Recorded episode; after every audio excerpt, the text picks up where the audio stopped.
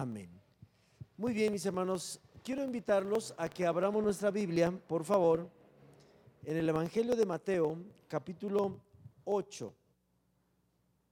Evangelio de Mateo, capítulo 8.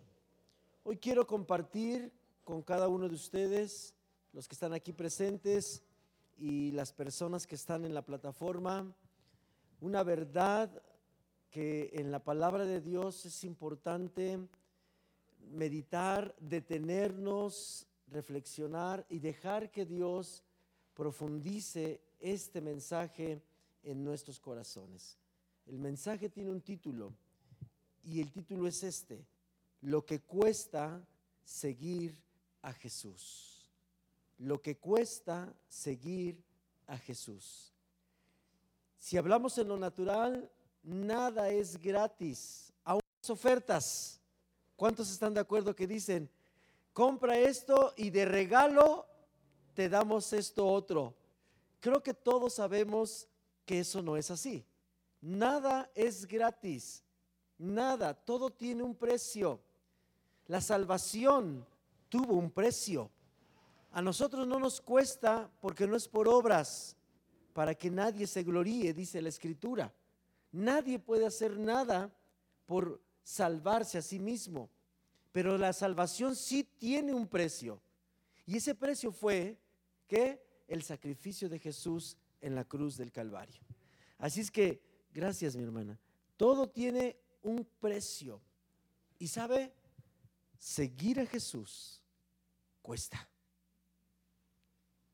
Y muchos nos encontramos tarde que temprano en el límite de identificar lo que nos va a costar seguir a Jesús. Y muchos, cuando se han encontrado en el límite de visualizar con claridad lo que va a costarles seguir a Jesús, se regresan. Tenemos varias historias. Tenemos dos mínimo. Un joven que no se registra su nombre en la Biblia, solo se le conoce como el joven rico, un joven que tenía mucho dinero, que sus padres tenían mucho dinero, y un joven que por boca de él mismo le dijo a Jesús que él amaba la palabra de Dios y que cumplía los mandamientos todos completos desde que era muy niño. Y Jesús le pone el costo por seguir a Jesús. Ve y vende todas tus posesiones, repártela a los pobres y después sígueme. La historia termina diciendo que el joven se puso triste porque tenía mucho dinero y se regresó a sus actividades naturales.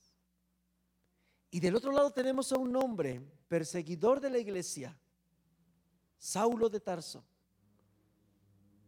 celoso de la ley, perseguía y mataba a los que pagaban el precio por seguir a Jesús y un día camino a Damasco, encontró Jesús a Saulo y con una luz resplandeciente lo hizo caer al suelo, lo dejó ciego y se fue a una casa. Y en esa casa Dios mandó un hombre llamado Ananías. Y ese hombre llamado Ananías le dio verbalmente el costo que le costaría, valga la redundancia, o el precio que tenía que pagar Saulo para seguir a Jesús. ¿Y sabe qué le dijo? Ananías, inspirado por el Espíritu Santo, le dijo, eh, Dios le dijo a Ananías, dile a este hombre cuánto es necesario que padezca por causa de mi nombre. Y Saulo desde el primer día que tuvo contacto con Jesucristo, Jesucristo le puso así de alto el estándar, el precio, el costo por seguir su camino. Jesús lo dijo en estas palabras. Hay dos caminos, un camino ancho, espacioso, y muchos van por ese camino. Y hay otro camino angosto, estrecho y pocos deciden atravesar por él. Hay un precio que pagar, no por la salvación, por mantenerse en la fe de Jesucristo. Así es que vamos a la Biblia a estudiar algunos pasajes de la Escritura, Mateo 8, por favor, versículo 18. Mateo 8, versículo 18. Esta historia que vamos a leer tiene un paralelo. Un paralelo significa que esta misma historia se repite en otro evangelio. Y lo vamos a leer en los dos evangelios porque nos arroja luz para entender el contexto y el mensaje, el propósito, el objetivo del por qué Dios necesita que meditemos en esta parte de la escritura. Acompáñeme a leer primero Mateo 8, 18. Mateo 8, 18 dice así, viéndose Jesús rodeado de mucha gente, mandó pasar al otro lado. Y vino un escriba y le dijo, maestro, te seguiré a donde quiera que vayas. Subraye en su Biblia, si no lo tiene subrayado, esta expresión. Un escriba, un hombre que conoce la escritura. Un escriba por lo menos tiene dos características. Es un hombre mayor de edad y que toda su vida ha dedicado a estudiar las escrituras. Conoce a Dios por medio de las escrituras. Y le dice a Jesús, no se acerca pidiéndole algo, se acerca para decirle a Jesús que Él, como escriba, en su posición de conocimiento de Dios, como ser humano, estaba dispuesto a seguir a Jesús. Y vea la respuesta de Jesús. Pareciera que Jesús es algo inhumano en este pasaje, pero no es inhumano. Jesús no rechaza a nadie. Al contrario, la Biblia dice que todo aquel que se acerca a Él, Dios no lo echa fuera. De tal manera que cuando una persona quiere seguir a Dios, por supuesto que Dios está dispuesto a recibirlo y ayudarlo a que continúe su camino. Pero vea la respuesta de Jesús. Jesús le dijo, las zorras tienen guaridas y las aves del cielo nidos, mas el Hijo del Hombre no tiene donde recostar su cabeza. Interesante respuesta del Señor. ¿Qué habrá querido decir Jesús? ¿Y qué habrá entendido el fariseo que con un corazón sincero se acercó a Jesús a decirle, yo te voy a seguir a donde quiera que tú vayas? Este es un punto importante que quiero compartir con usted. Porque están a, flor de piel las emociones. No sé si le ha pasado que Usted llega a determinado lugar, llega bien contento a pedir algo y de repente se topa con la pared donde usted bien sonriente, bien alegre, bien contento, llega y dice, ahora sí voy a hacer esto y pide algo y de repente se topa con pared porque lo, lo, reciben seco, lo reciben así como, no sé a qué veniste. Y uno, se, uno siente el impacto de la respuesta y uno dice, eh, eh, eh, vení y, se da uno la vuelta y se va. Sobre todo cuando uno va a pedir dinero prestado a los suegros. Yo recuerdo que íbamos a casa de mis, mis suegros, cuando no teníamos dinero, íbamos a pedir dinero prestado, ¿verdad? Para la que termináramos la quincena. Y llegábamos y cuando yo empezaba a ver las reacciones, dije, ¡ay! Me regresaba sin pedir un solo peso. Porque los sentimientos que uno genera cuando la respuesta no es la que uno espera, uno se tambalea por dentro. Este hombre fariseo, cuando hablamos de la palabra fariseo, es una persona adulta, madura en lo, en lo, en lo cronológico en la edad, en el conocimiento porque sabía la ley y tenía cierta estabilidad emocional, cierta estabilidad en su persona. Sin embargo, Jesús lo recibe así de, lo para en seco. Yo creo que él pensaba que Jesús le iba a hacer una fiesta. Yo creo que pensaba que, Jesús iba a decir a todo el mundo, hey, volteen a ver acá, miren este hombre, quiere seguirme de su propia voluntad. No sé qué podría haberse imaginado el fariseo. Si esto nos hubiera pasado a nosotros, la pregunta es, ¿qué te ha contestado a Jesús cuando tú le has dicho, Señor, yo te quiero seguir? No importa lo que pase, no importa lo que me suceda, no importa lo que venga, porque quiero decirle que cuando Jesús viene a la vida de una persona, uno se enamora de Dios.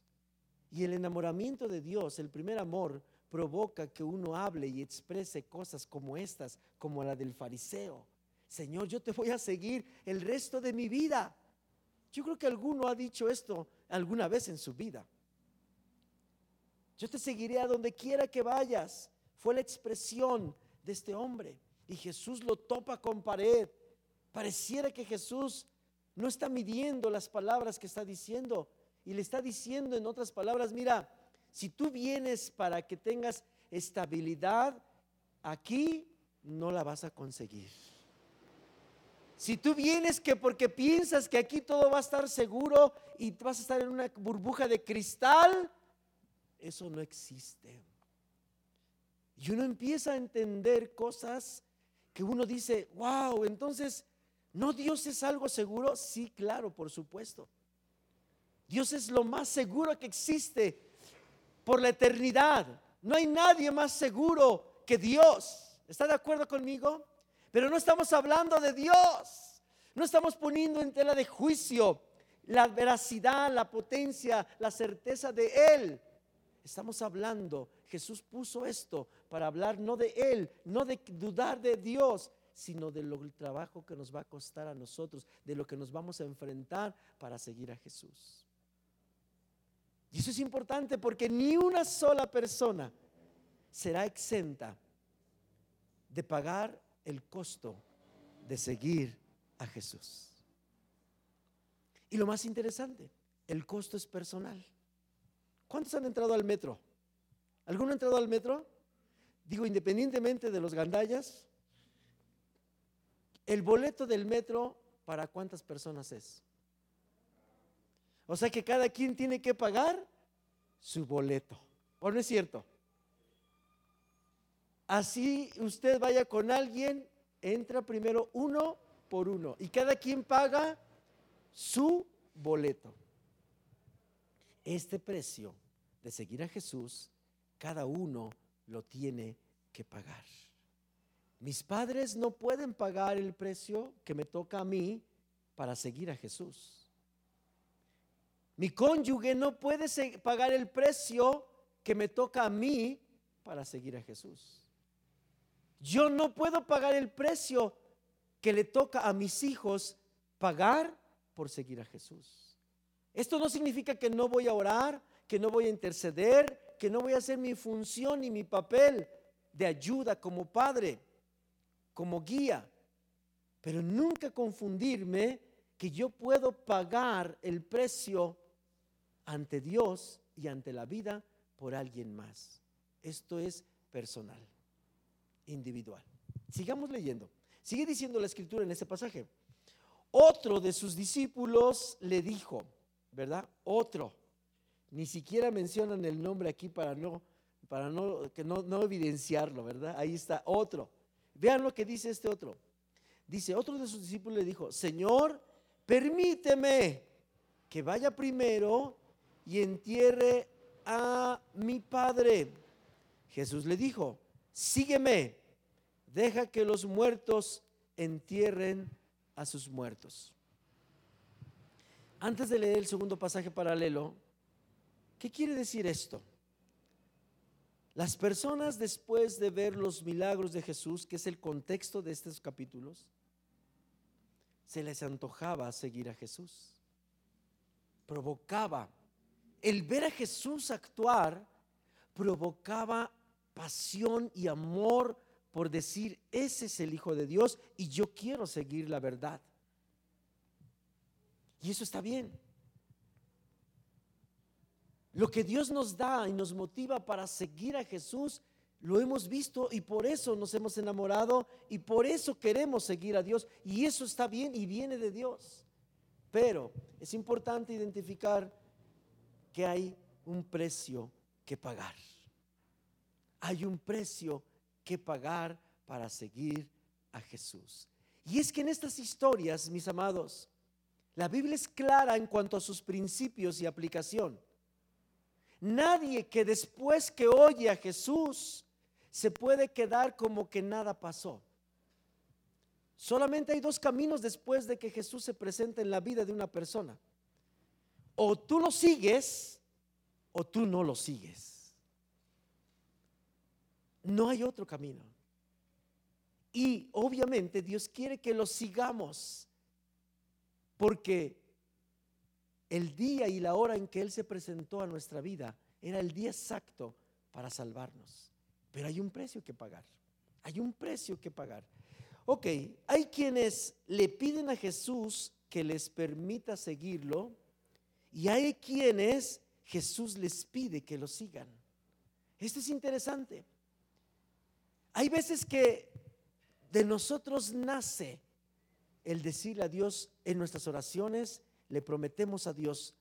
Yo creo que muchos hemos prometido, Señor, mira, si tú me sanas, yo voy a hacer esto, esto y aquello. Eso es seguir a Dios. Eso es seguir a Dios. Nosotros queremos seguir a Dios. Y hay veces que Dios no le pide opinión a nadie y te dice a ti, quiero que tú me sigas. Esto es interesante analizarlo y este, de eso se trata este mensaje. Ya sea que Dios haya puesto en nosotros el sentir de querer seguirlo a Él, hay un precio que pagar. O que Dios haya dicho literalmente a tu vida, sígueme, hay otro precio que pagar. En cualquiera de los dos casos hay un precio que pagar, el cual debemos estar dispuestos a pagarlo. ¿Está bien? Ok, leamos entonces, por ejemplo, el segundo pasaje paralelo, en Lucas. Lucas 9. Acompáñeme a Lucas 9 para entrar de lleno a un punto que quiero que me acompañe en la escritura. Lucas capítulo 9, versículo 57. Es el pasaje paralelo a este pasaje de Mateo y vea cómo lo narra ahora el doctor Lucas. Lucas es un médico y ahora veamos la perspectiva de lo que vio y escuchó Lucas en este pasaje paralelo. Lucas 9, 57. ¿Está conmigo? Dice la escritura de esta manera, yendo ellos, uno le dijo en el camino, Señor, te seguiré a donde quiera que vayas. Siguiente versículo. Dice la escritura en el 58. Y le dijo Jesús, las zorras tienen guaridas y las aves de los cielos nidos, mas el Hijo del Hombre no tiene donde recostar la cabeza. ¿Qué son las guaridas? ¿Qué son los nidos? Lugares de seguridad, lugares a donde uno va cuando la cosa está difícil. Mi padre decía, compramos una casa para que cuando ustedes como hijos la vida los lleve a donde tenga que llevarlos y si de repente en la vida se quedan sin casa, se quedan sin familia, se quedan sin nada, aquí tienen una casa paterna a donde deben regresar a, refortalecerse. Y hasta el día de hoy esa casa paterna ahí está, es el nido. ¿Qué está diciendo Jesús? Jesús está diciendo, hay un precio. Las personas buscamos seguridad, buscamos que nadie nos dañe, buscamos que nadie nos engañe, buscamos protección.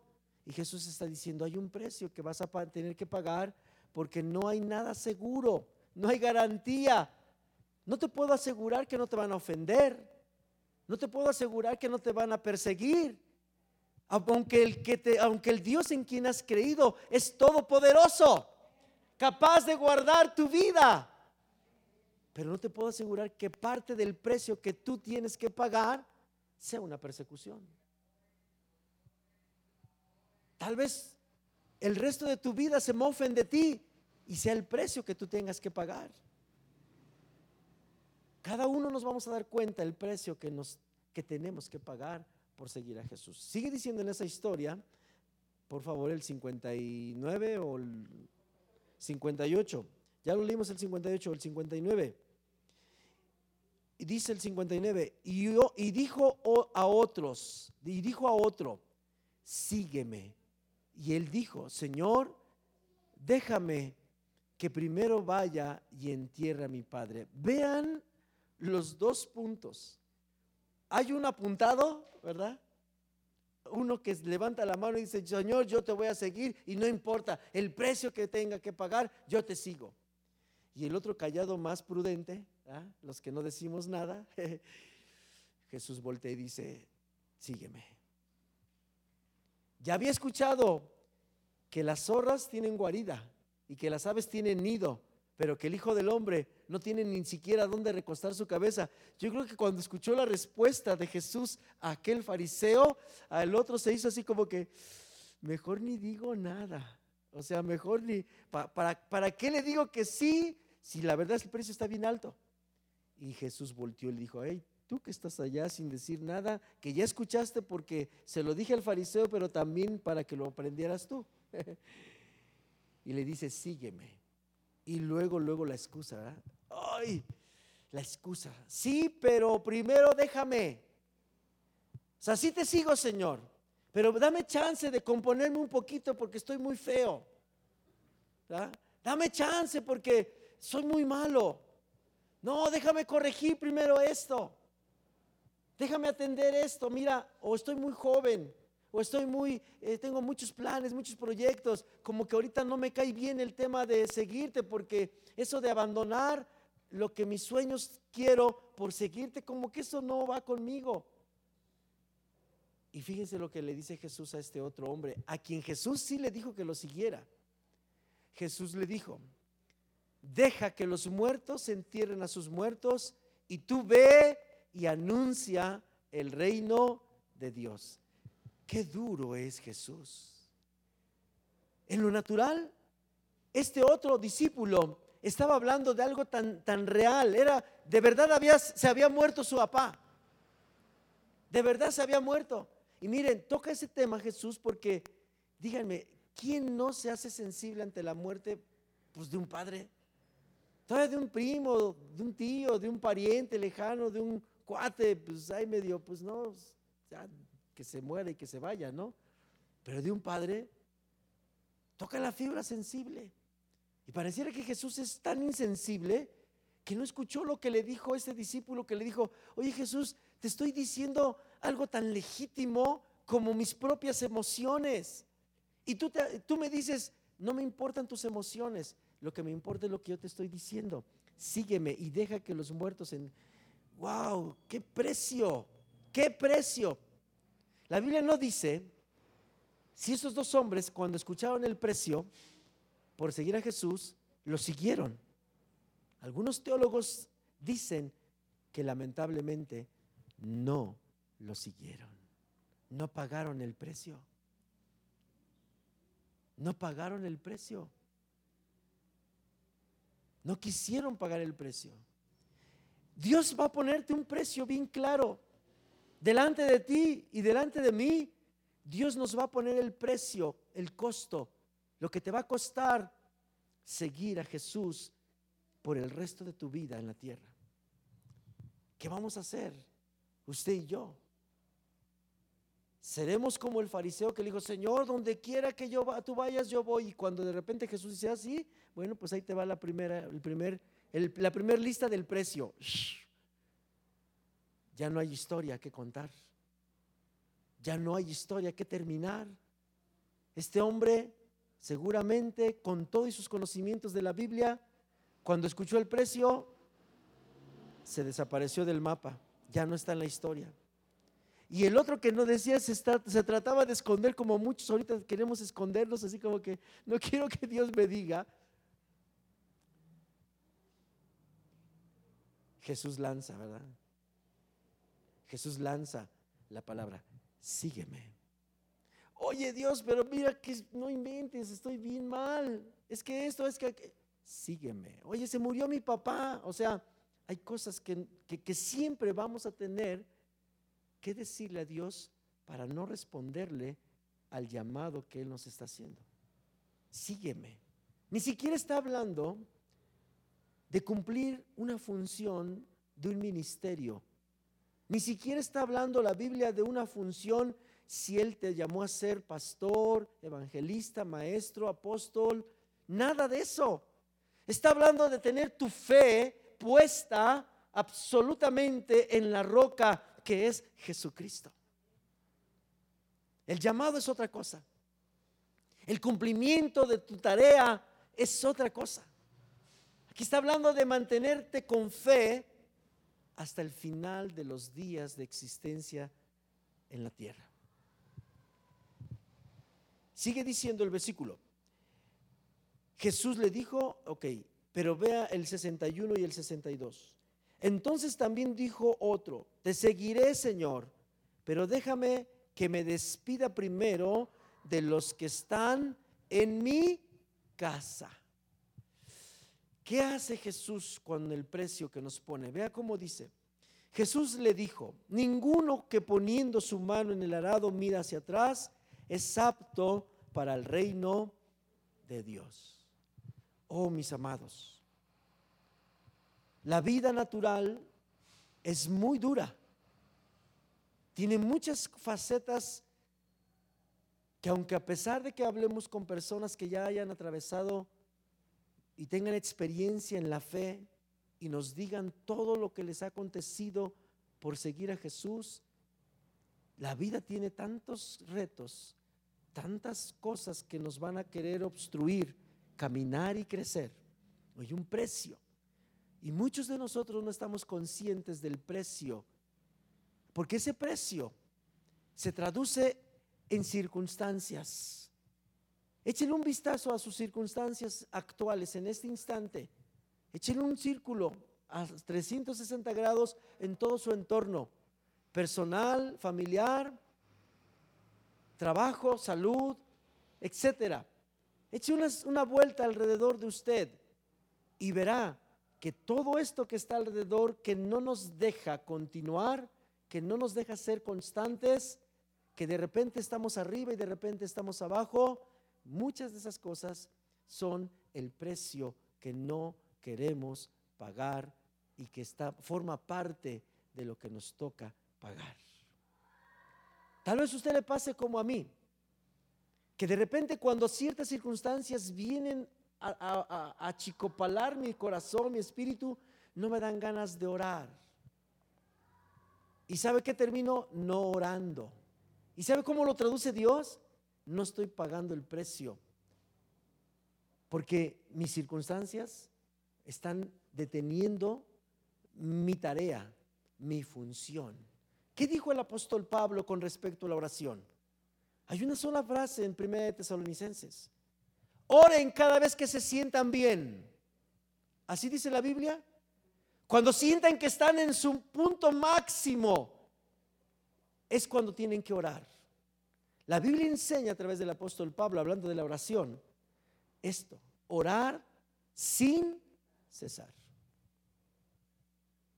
Pero como yo no había identificado que el precio a pagar era esto que me está pasando y me desanimo y me quedo, no estoy pagando el precio por seguir a Jesús. Yo lo invito, al menos en esta área de la oración, cuando usted menos ganas tenga de orar, es cuando más tenemos que orar. Ya sea en el pensamiento, ya sea de rodillas, o tenga que irse a una montaña, o encerrarse en el baño, pero tenemos que entender que muchas veces nuestras oraciones no van a estar rodeadas de las mejores circunstancias en nuestra vida. Y ese puede ser un precio a pagar. Señores, que yo pensé que orar era una delicia. Claro que tiene que ser una delicia. Pero tus circunstancias que son el precio a pagar, a lo mejor no son las mejores. A lo mejor estás orando y tu casa se está goteando de, de agua. A lo mejor tienes que orar y estás bien adolorido del cuerpo porque estás a punto de enfermarte. Tal vez tienes que orar y no tienes ni siquiera para comer. Tal vez tienes que orar y te acabas de aventar un round con todos, hasta con el perro. Y no tienes ganas. Tienes que pagar un precio. Tenemos que pagar un precio. Ok, vamos a ver algunos ejemplos. Vaya conmigo a Lucas 22. Pedro es un buen ejemplo de quien le dice a Jesús que lo seguirá. Todos sabemos algo acerca de Pedro. Pedro era el impulsivo, ¿verdad? Algunos le dicen el apóstol bocón. Era el que siempre salía, el que cualquier cosa todavía ni Jesús terminaba de decir algo y luego, luego, era el protagonista, era su temperamento. Era el que siempre quería ser, el que siempre quería tomar la batuta, el que, bueno, hasta en las películas siempre es el que anda ahí hablando de más, ¿verdad? Y vean Lucas 22, 33. Lucas 22, 33. Pedro, esto es un buen ejemplo de las personas que se apuntan a decirle a Jesús rápidamente, hey, yo quiero, yo voy a ir, yo haré, Señor, yo te sigo. ¿Cómo dice este versículo? Y Pedro le dijo, Señor, estoy dispuesto a ir contigo tanto a la cárcel como a la muerte. Oh, este pasaje escrito nos habla mucho de ser prudentes para hablar. Yo sé que muchos somos como Pedro, de repente nos da el ser impulsivos, ¿verdad? sí, cómo no, que sí, lo que sé, y que... Seamos prudentes. Seamos prudentes porque fíjense cómo el precio que Jesús le dijo a Pedro cuando Pedro bien emocionado, tal vez algunos teólogos dicen que, que Pedro era así como que, a ver, cállense todos ustedes, once, el único que de verdad ama al Señor soy yo y siempre quería ser el primero en todo. No medía sus palabras, se le olvidaba el precio, pero Jesús siempre se lo recordaba. Y el siguiente versículo dice, pero Jesús le dijo, te digo, Pedro, que el gallo no cantará hoy hasta que tú hayas negado tres veces que me conoces. ¡Wow! ¡Qué precio! ¡Qué precio! Mis amados, si Pedro no le fue exentado pagar el precio, usted y yo tampoco. Tenemos un precio que pagar. Seamos prudentes, pero no quitemos el deseo de seguir al Señor, pero seamos prudentes. No para, muchos decimos, bueno, está bien, yo me, inclino más por la prudencia. Por eso no digo yo nada. ¿Ah? Y le hacemos hasta como clavillazo. Nada. Muchos somos así, ¿no? Que decimos, no, pues yo por eso, mira, si yo ya vi como aquel es bien bocón y mira, más tarda en decir que se comió sus propias palabras. Dijo que seguiría y mira, ni siquiera sigue. Nosotros lo hemos dicho, todos lo hemos dicho. Pero no se trata de ver la paja que está en el ojo de nuestro hermano. No se trata de ver que el otro es bocón y yo no. No, se trata de entender el precio que hay por delante para seguir a Jesús.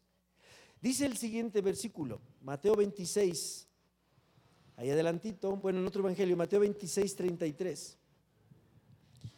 Estamos viendo el ejemplo del Señor Pedro el que tiene la característica de decirle a Jesús que no importa lo que cueste. Una ocasión, mi esposa me enseñó a quitarme lo bocón. ¿ah? Yo era de las personas que llegaba y, oiga, ¿cuánto cuesta? No, no, no llegaba a preguntar cuánto cuesta. ¿Me da por favor ese producto? Y mi esposa era de las que siempre preguntaba cuánto cuesta. Y yo no, a mí hasta me molestaba preguntar, yo quiero eso, punto, se acabó.